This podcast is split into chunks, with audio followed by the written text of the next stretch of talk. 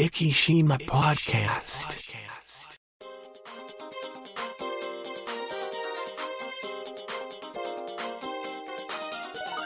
この番組は、イキのちょっとしたニュースを Facebook 上でお伝えしております。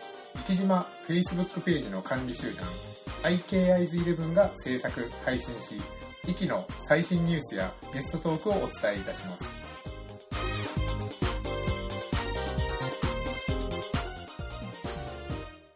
始まりました。生島ポッドキャスト、第497回ということで、先週はすいませんでしたということで、うんはい、MC の石本です。そしてもう一方、この方です。うん、光ファイバーです。光ファイバー、はあ、この、このタイミングでなぜ光ファイバーで？いやいや、はい実はですね、金曜日帰るとですね、あの、うちの奥さんにですね、はい。なんかネットが繋がらないんだけどって言われまして、はい。でいろいろこう調べてですね、はい。ああ、もう、あの、あれだなって、Wi-Fi も古いし、新しいの、はいルーターが付け替えようかなと思って、はルーター付け替えてみたりとかしたんですけど、ダメじゃんって話になほってう、、ほうほうほう。で、今朝、あの、エキビジョンさんじゃないな、はいもう今、光ネットワークさんに光ネットワーク、はいはい。はい、連絡して、えーはい見に来てもらったら、はい。光ケーブル切れてるみたいですって言われまして。それはマジかって。あの地域全体のっていういや、それが分かんないんですよ、ねはあはあはあはあ。でもなんか、あ。話によると、なんかはい。金曜日ぐらいから、なんはい。かものすごく、なんかはい、止まってるところが多いみたいで、ああなるほど。何があったのかは全く、は雷も鳴って、まないしなとか、いろんな、はいはい。あれね、要因がある。リスカとか言いながら。はあ土曜日だったらですね結構派手に雷ジャカジャカジャカジャカなったけど。あそうなんですね。はい。金曜日も帰ったら繋がらないっていう。あかあ金曜日はあの晴れてましたもんねもうネットワーク設定とかいろいろしたんですけど、切れてるなら切れてるって線に書いといてくれよと。よくよく考えると、はい。あの、生きビジョン、はい。生きビジョンじゃない、生き市からあの借りてる、はい。えーと光ケーブルのやつ、ランプついてないんで、ああなるほどこいつが壊れれたのかなって最初思ったんですけど、残念ながら線が切れてるって言われて、ああもうそうなったらこっちではどうしようもないです。どうしようもないですね。でしかじゃあ今だから娘が、えーはい。受験生なんで、はい。あの毎日文句言われつつ、はい。えっと結局なんスタディサプリとかやってるわけですよ。ああそうですね。なんで繋がらねえじゃねえかみたいな話になってですね。はいおおお父さんに言われてもダメです。みたいなはい。だからそうですよね。なかなかあのモバイルだったらちょっとすごくですね。あのそうそうそうそデータも使うしですそうなんね。えーだから、はい毎日あの病院まで来て夜。はい。あなるほど。やってます。はい。はい。いやあのこの前そう思ったんですよあのまあ福山先生あの定期的に木曜日の夜あの電気がついてることが多いじゃないですかそのはいはい仕事があるんですよ。はい、ただ木曜日じゃない日にも電気がついた時をこの前見かけたような気がして、うんうんうんあのあのなんかあの緊急ななんかがあったのかなとかちょっと思ってたら、はあのあまあ、ある意味緊急事態が起こってたわけですね。そうですね。そういうことですね。というところでちょっとあともう一つあのお話ししておかなきゃいけないです。先週すいませんお休みしましてというところで。はい。まあまああのー皆さんもおお察しの通りというかですね。まあうん。こういう医療業界、あの私があのなったとかそういうわけではないんですけども、はいはい。まあ、あの、いろいろちょっと、あの、周りがドタバタしておりまして、あねの、ちょっと、いやいや、本当に、はいあの、累計すると結構な数、感染されてるんじゃないかと思いますけど。まあ、一番今困ってるところとしては、まあ、うん。あのまあ、息の中でもしあの施設内でクラスターが起きてるっていうところが、まああのな何件か出てる中で、はいはい。あのそれを防止するっていうところのもう正直この感染力だったら入ってしまったらもうやっぱりクラスターに近いぐらいになってしまうんだろうなと。そうでしょうね。はい。なかなか厳しいですよね。はい。確かと同じレベルぐらい。そうです話ね。だから考えることとしてはそのやっぱりある程度その濃厚接触だったりとかちょっと感染の可能性があるなっていうところでは、職員を休ませるのか休ませないのかっていうところですうんね。でこれをなかなかね。あの休ませてあ感染を防ぐのはそこはあの あのそれが一番確実なんでしょうけど今度は労働力の問題が発生してくるというところでそこまあ、ら辺の療養、療養看護とか言われてますもんね。そうですね。だから本当にあのまああのスタッフが減った時にどう対応するかそういうとこととかも考えてるわけですけども、はいはい。ただあの今そこまでする状況なのかそうじゃないのかとかですねそこら辺のジャッジがあの先週ぐらいからやっぱり次から次に飛び込んでくるわけですよね。はいはいはいだからこの人は休ませるべきなのか休ませないべきなのかとかですねそういうことを、うんあの考えてたらあもう夕方だとかねなかなか大変ですよね。そうですね。もう本当に。で、あの、やっぱり、あの、うちの病院でも検査でやっぱりプラスポンポンポンってやっぱり出たりとかしますし、もうちょっと、うんあの、熱があるっていうこ時はもう、あの、ほぼプラスかなって思うぐらいですね。それぐらいはいはいの状況にはなってるかなとですね。で、中にはやっぱり検査にもう行かないとかいう方もやっぱりいらっしゃると思うんですよね。いらっしゃると思うんですけども、せめてその方々ですね、もう、あのー動くなと。そう、その通りなんです。だから、あの、で、さっきも言った通り、やっぱり家庭の中での感染っていうのが圧倒的に多くて、うんあの、家の中にやっぱり発熱者がいるっていう状況を考えたら、もう、うんご家族の方も、やっぱり、あの、極力、極力というか、本段で歩いてほしくないなとですね。そうね。はい思うかかるかからないって言われたら、かからないに越したことはないわけそうだから。なんですね。うんはい。で、かつ、軽く済むかどうかはわからないですからね。やっぱり一番大変なのは自宅待機10日ってですね。あの、はいはいで、これやっぱり、あの、インフルエンザの時とかもそうだけど、熱が下がったらもういいやって言って出てくる方いらっしゃるんですけど、うんうんあの、感染力は、は、あの、自分の症状とはまた話が別なのでですね。そうそうそう。はい。だから、あの、まあ、国で今定め、まあ、この10日の是非というところはあるとしても、うんやっぱり10日間は世界中見ても、あの、移す可能性はゼロじゃないっていうところがあるので、うんだから、そこはやっぱり、あの、少なくとも、まあ、あの、本当は10日自宅待機してほしいですけども、まあ、うんもし自覚症状がある方は、10日間はおとなしくはしとってほしいから、せめてですね。ね。はい。というようなマスクはして喋らないぐらいの勢いでそうはいね。もうどうし、どうしてもしょうがないっていう時そうですね。はい。あの、でも本当は自宅待機ですからねっていうところですね。ですねはい。ただですね、というところで、もうちょっと、あの、もごもごもごもご言ってるのが 分かっていただけると、ももっと強い言葉も言いたいところもあるんですけども、はい。でも、いろんな事情の方もいらっしゃると思うのでというところで、はい。というところで、えっ、と、んそういうのもありまして、ちょっと先週はすいません、ちょっとお休みをさせていただきましたと。はいはい。いうところで、ちょっと500話がですね、お盆の、もしかしたらあの、ちょっとボブさんに黙って、池江文じゃない時にやろうかななんて思ってましたけども、ねえ。残念ながらお盆を過ぎてしまうことでね。まあ、あの、ボブさんから、あの、大丈夫、放送するよって言ってたからですね、あの、ちょ、ちょっと心の中であの、あボブさんは放送するのはいいんだけど、はいえっと、内容が放送できない内容かもしれないからはい。ですね。500、大500回記念大砲弾スペシャルかなんかにしようかなと思ってたんですけど、それはちょっと、あの、やめとこうかなというところで、はい。はい。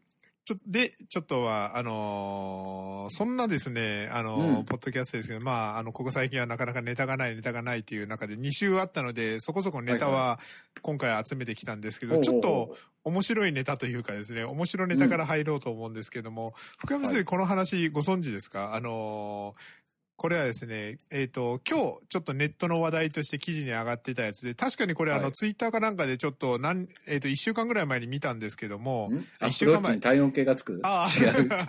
あ、あ一週間とこれ1ヶ月前の話でした。あそう7月4日の夜、うん。長崎県の生島沖をとらの中心に捉えた雨雲レーダーの様子というところで、はい。見ましたよ、僕。はい。なんか、あのーまあ、わかりやすく言えばですね、どっかのスタジアム、あのーまあ、サッカー場とかですね、なんかそういうのを思い浮かべて、そんな形の、あのー長方形の雨雲が、で、ちょうど、あのーグラウンドのあたりですね、あれが、そうそう。あの、真っ赤になってて、もうゲリラ豪雨的なですね、真っ赤なところになって、それを黄色、緑、青、水色と、まあ、だんだん雨がと遠ざかっていくっていうような感じの、なんか変なレーダーが映ってたというところで、これは何だったっていうですね、うんそういうなんか、福山先生もご存知だったわけですね、これですね。えっと、多分ね、それ出た時かなんかに、はい。はいまあ、。ちょっと、ちょっとタイミングずらしてしまったんですけど、はい知り合いの人が、生島大丈夫？みたいな投稿がしてあって、はい。はい。生きてますか？みたいな投稿がしてあったんですよね。はい。いや、僕もですね、これを見つけたのは、七それこそ、えっ、と、7月4日、確か月曜とかじゃなかったでしたかね。うんうん確かですね。ねはい。で、えっ、と、その時に、あのーポッドキャストの収録とかも、あのー月曜日あるので、まあ、息で、あのーあれ、あの、いつもエゴサをするわけですよ、ツイッターとかですね。そしたら、この雨雲がちょこちょこ出てきたんですよね。なるほど。でななんだろうこれと思って、あの、見てたらっていうところだったんですけど、福山先生、ちなみにこれの正体はご存知ですか？いや、知らないです。はい。でも、バグじゃないって話は聞そうなんです、そうなんです聞きましたけ。ど。あの、8月1日、今日のネットの話題ということで、あの、これの正体を気象庁にわざわざ聞いてくれた方がはいはい。いらっしゃってというところで、えっ、と、朝日新聞の記者の方なんですけど、松川さんという方が、あの、記事に上げていらっしゃいます。で、ほうほうえっ、と、この長方形の雨雲の正体はというところなんですけども、まあ、あの、ツイッター上では上空に UFO かなんかが来たのかとかですね、なるほど。あの、神様がスマホを落としたのかとかですね。はい。でかいな神様のそうそう。あの、これあの、ラピュタじゃないかとかですね。はい。そんな感じで、あの、いろんな噂があったんですけども、で、この気象庁の観測機器の管理を担当する観測整備計画課の方が回答をしてくれました。ほでう、この異様な影についてはもうその当日から把握をしていましたと。で、24時間365日気象庁では全国のレーダーにおかしなことがないかを監視しているそうですと。はい。っていうことなんですけども、その記録を踏まえて気象庁の担当者が詳しく確認したところ、えっ、と、うん7月4日の午後7時頃から翌うん5日午前7時頃まで、種子島を中心とした半径400キロの範囲を観測するレーダーが、この異様な影と似たものを断続的に捉えていたと言いますと。はい。で、この原因はというところなんですけども、うん。実はよく分かっておりませんと。おはい。ただ明らかなのはレーダーの故障でないことは確かですと。で、前後の画像から見て降水現象ではないものが映った可能性が高いですと。なんだろということで、じゃあもしかして UFO ですか？と 聞聞きましたところ、担当者は、うん UFO は何とも言い難いですけどとやんわり否定しつつ、他の無線局の電波干渉など何らかの外的要因により影響を受けて降水現象ではないものが映り込んでしまったと推測しておりますと。う。で、電波干渉とかだったら、どこ、他のところでも起こりそうな気そうがしまなんですすよ。ね。で、今回は、その、無線局がこの近くにはないと。で、だから、船舶など様々な要因がありそうだけど、でも、うんあのせ、そこは断定はできないと。かの国とかかのそう国が。そうそうそう。もしかしたら、あの、なんか、エラー電波を出してたりとかですね、うんそんなことがあったのかなというですね。で、この雨雲を見たらですね、あの、もしこれが本当だったらですね、あの、石田地区あたりは壊滅的な雨が降ってるんじゃないかなっていうような レーダーでは。綺麗にほぼほぼ、そうですね四角ですもんね。そうですね、はい。まあでも、まあ、レーダーのその、あれのミス、ミスっぽいですけどね、はい形的にはね。はいでも、あの、故障ではないので安心してくださいということで。逆に安心できない、そう そうですね。なんか判明してくれよって思うんですよね。正直これは故障でしたって言われた方が、ああ、そうだったんだで終そうわるけど。ですね。はい。うんで、私たちはレーダーの管理を担当しています。気象庁には他にも多くの専門家がこのデータを使って予報などに役立てています。豪雨や台風などが多い時期なので、ぜひデータを活用してもらえたらと思いますと締められましたということで、はいあん。まなんか閉まってないような気がするけどな。はい、あの、そこは、あの、だから、あの、まあ、故障ではないですよというところで、ただ、だ、はいだからこそ、はいなんか不安です。そうですね、はい。ということで、結局何だったのかとかですね、あの、はい当日この辺りでですね、っていうのもですね、あの、7月3日の夕方ですよね、夕方からっていうところで考えると、この辺ちょうど、あの、あれ、フェリー絆が多分あの博多港に向かって、うんあの、行ってた頃だと思うんですよね。うん、はい。その絆に乗ってた方、何か、あの、本当よはい。あの、その辺で。キリでしたとかそうそうさ、なんか、なんかないですかね。はい。UFO 見ま見たとか、本当本当 もしありましたら、まああの、はい。き興味ある人はですね、はい。情報を寄せていただけた気象レーダーとかで、そうですね。はい。あの、ね、サーチしていただけると、はい多分見れると思います。ちょっと本当に、あの、不思議な、これが本当の雨雲だったら何事かって、あの、本当テンペチーかなって思うようなですね、そんな、うんはい、やつですけども、はい、というところでですね、えっ、と、こちら、あの、実を言うと、あの、ダダ漏れさんからの投稿でした。はい。そしてですね、えっ、と、続きまして、あ、トークテーマ行かなきゃいけないですね。トークテーマ、あの、2回前から、あの、生島ポッドキャストとというところで、トークテーマを出してるんですけど、生島ポッドキャストと思い出のゲストというところで、今回トークテーマをさせていただいたんですけど、福山先生、思い出のゲストという方、なんかいらっしゃいますでしょうか？やっぱり、はいその、ななんだろう、地域おこし協力隊の方々が、来ていただきま最初の頃ね、はい来て、ずっとこう来ていただいて、まあ途中からコロナ禍とかで、はい。ね、亡くなって、はい話聞くの結構面白かったなってそうですよねいう感じはするんですよね。経歴も、あの、面白い方が多かったしそうそう。そうそう、はい。うん。なんか最近面白くないね。そうですね。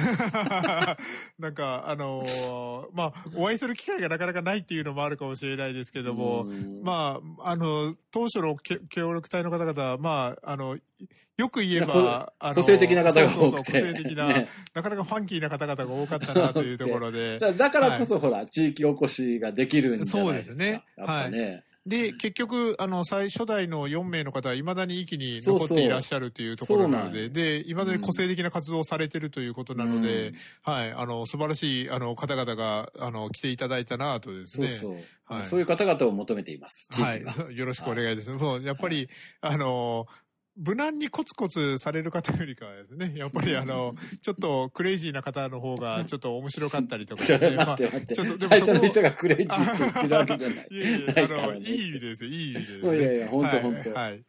でもね、あの、お話ししてても楽しい方ばっかりだった。はい。確かにそうですね。うん。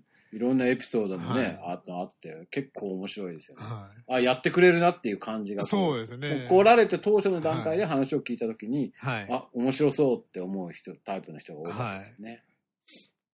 でだんだんなんか静かに。じゃあまあ、これ多分日はい本全国だと思うんまあですけど。そうですね。まあ、日本全国協力隊が当たり前になってきそうそうて、そうそうなんか、あの、まあ協力隊に、はい。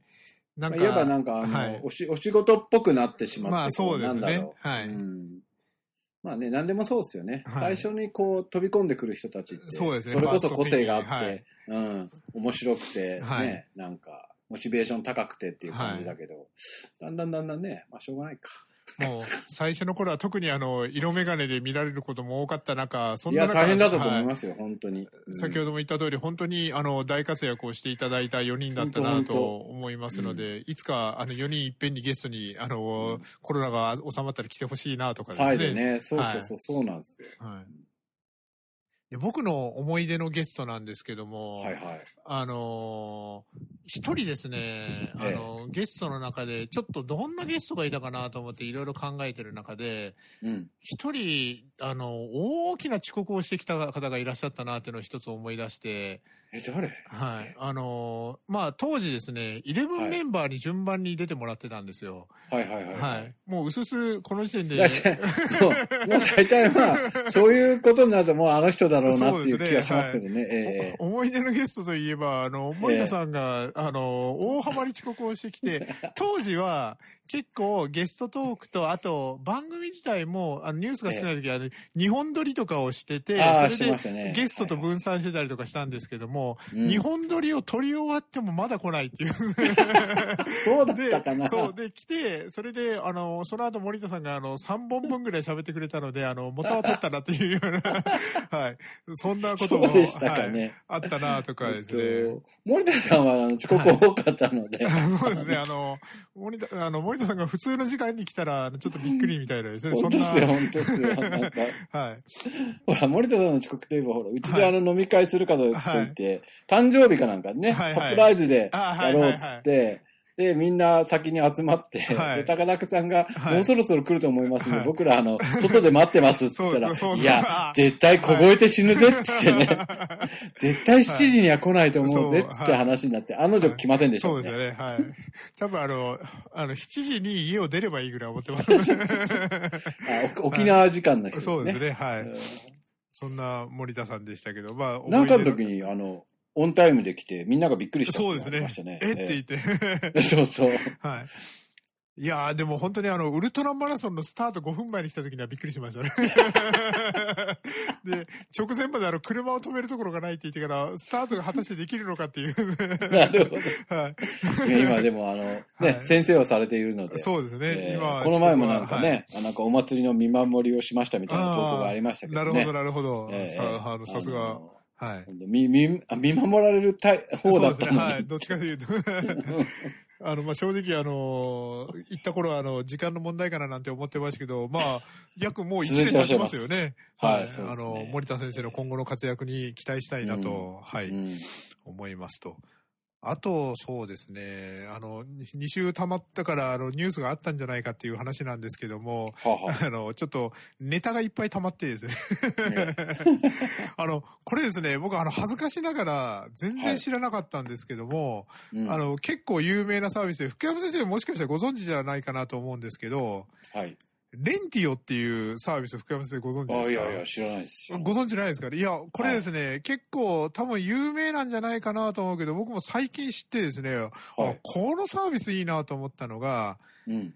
家電製品、僕たちですね、やっぱあの、こっち系のもの大好き、ガジェット系大好きというところなので、うん。ただ、やっぱりあのーたまに外れもありますよね。買ってみたら。はい。やらかしたらっていうものも。で、はい最近やっぱ家電も個性的なものもいっぱいあって、まあ、うんふあの、振り切ってるけど実際使ったら使い勝手が悪いなとかですね、そういうのもんんんあったりするんですけど、このレンティオ、レンティオのレン、レンタルのレンなんですよね。なるほど。で、結構、あの、どんな製品も買わずに試せるということで、あのへ結構ですね、細かい料金設定で、あの、いろいろ、あの、商品がありまして、例えば、ルンバ。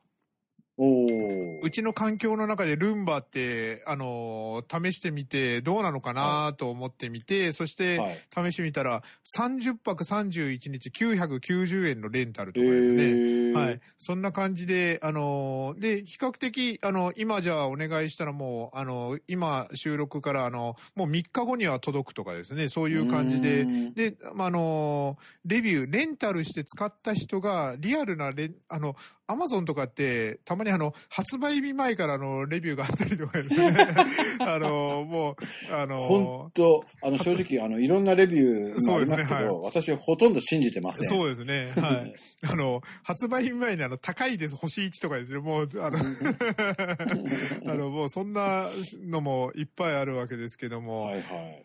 例えば、あのー今、あの、調理器具とかでですね、あの、えあの、ちょい鍋セットみたいな、あの、圧力鍋だったりとかですね、あの、ん IH の鍋とかもあったりしますけど、でうんうんあのー例えば有名どころで言うと、ブルーノのホットプレートとかですね、ああいうのとかも、はいはいあのー、14泊15日をお試しで4980円とかですね。本当だな、なんか安いな。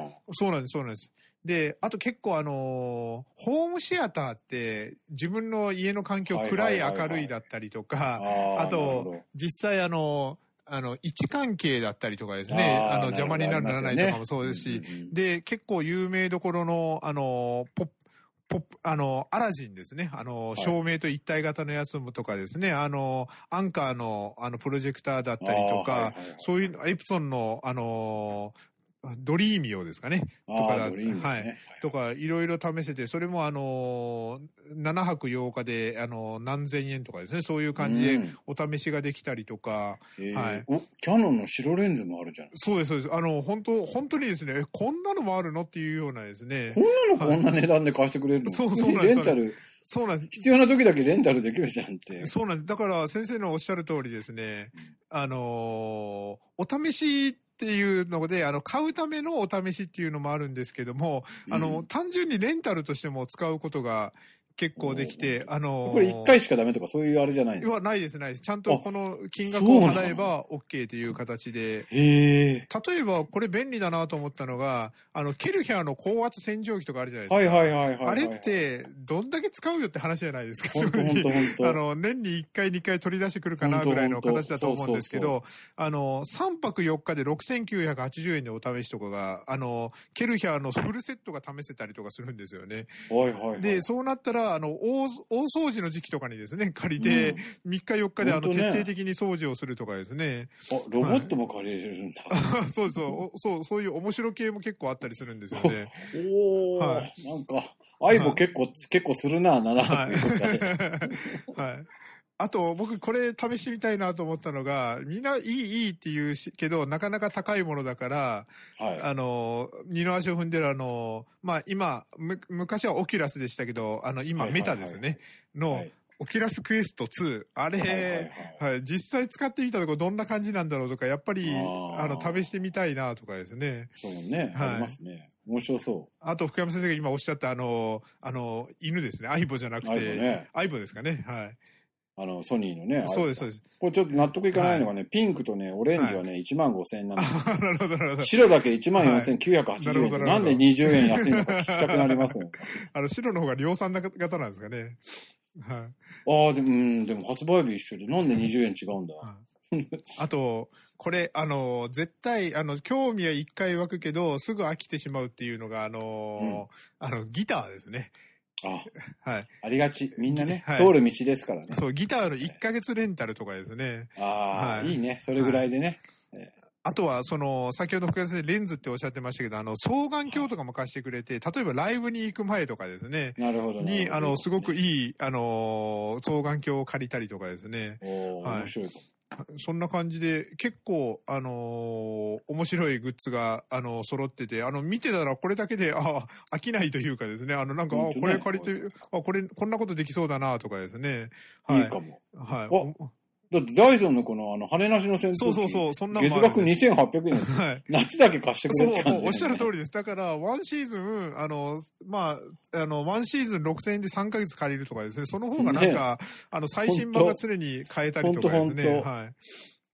だから季節家電は確かに福山先生のおっしゃる通り、本当にそのシーズンだけとかですね。はい。15泊、14泊15泊、15日のお試しが5480円なんで月額制で利用が2800円なのか そうですよくわからないはい。そこら辺もあの、ちょっと、よく見たらわけわからない設定とかもあったりしますけどね。はい。うんでも、あの、ホットクールとかクールだけとかですね、そういうような差とかもあったりとかですね。なるほど。はい。というような感じで、このレンティをちょっとさい、あの、最近ちょっと知って、見てたら飽きないなというですね、ちょっと、うんはい、小ネタとか言ってたら、びっくりしました。もうあと、あと2分しかありません。はい。というところです。ちょっとぐらいニュースに行こうかなというところで、はいはいえっ、と、そしたらですね、壱岐新聞さんですね、うん7月、えっ、と、ちょっと先週のはもうちょっと紹介する時間がなさそうなので、えっ、と、7月、あ、あ、えっと、あ、今読みくじになってる、じゃあちょっと先週のやつに行きましょう。うん えっと、この前の紹介したあの、御柱祭りの話だったりとかですね、はいはいいろいろ載ってるんですけども、えっ、と、あとはですね、えっ、と、ニュースになると急にトーンが落ちますね。えっと、深呼吸の旅の話とかですね、えっ、と、載ってますけども、えっ、と、あら、なんか、すいません、あの、新聞を読んでくれないので、じゃあちょっと記事の方に行こうと思います。今日、これ、えっ、と、8月、えっ、と、違う、7月31日の記事で、えっ、と、うんこの前、地球の歩き方もありましたけども、あの、この、ダイヤモンドオンラインですね。はい。はいで、あの、地球の歩き方を、かの紹介をしましたけど、地球の歩き方をさらに抜粋してというですね、そんな記事が、はい、上がってまして、あの、辰野島の紹介だったりとかですね、はいはいえっ、と、眩しいほどの白さが伸びる極上ビーチ、もうわかりますね、つつき浜。うんで、うん。あの、猿岩だったりとか、竹の筋だったりとかですね、そんな感じで、はい、あの、最近この地球の歩き方がまた第4版が出ましたので、地球の歩き方をきっかけにっていう感じで、こういう、あの、記事がどんどんどんどん取り上げられてますので、あの、一気に、あの、まあ、ちょっと今、ああちょっと怪しいなというところもありますけども、はい、来れるタイミングがある時には来ていただけたらなと思っております。そして、えっ、と、記事としましては、あとは、生き国博物館ですね。えっ、と、8月、えっ、と、7月の15日から、えっ、と、光のラビリンス2、光とアートの不思議な世界ということで、こちら、あの、なんかまあ、普段のあの芸術系だったり歴史系とかとはちょっと違って、少し子供たちが、あのーなんか楽しめるというかですね、なるほど。なんか夏休みだからね。はい。あのーおっしゃる通り、あの、9月の11日までということで、夏休み中ですね、このイベントはされてますというところで、まあ、なかなか、あの、当該に行きにくい時期にもまたなってきましたので、うんうん。こういうところで、で、ちゃんと今回は、えっ、と、3会場ですね、うん。えっ、と、1階テーマ展示室、3階多目的交流室、講座室を使って、3会場を使用して規模スペースを拡大し、感染対策も十分に行いながら体験を行うようにしておりますというふうなイベントになってますので、ぜひ行っていただけたらなと思いますというところで、えっ、と、な中身を全然紹介しないままもう時間が来てしまいました。ちょっとレンティオで喋りすぎてしまいました。生島ポッドキャストこの番組は生島 Facebook ページの管理集団 IKIs11 の制作配信にてお送りいたしました。生島 Facebook ページに興味のある方は Facebook 上で「生島」と検索していただきページ内にていいねを押していただけたらと思います。Facebook をされていない方でも Google などの検索サイトにて「生島」と検索していただくと生島 Facebook という検索結果が出てくると思いますのでそちらからアクセスしブックマークに入れていただけたらと思います。それではまた来週。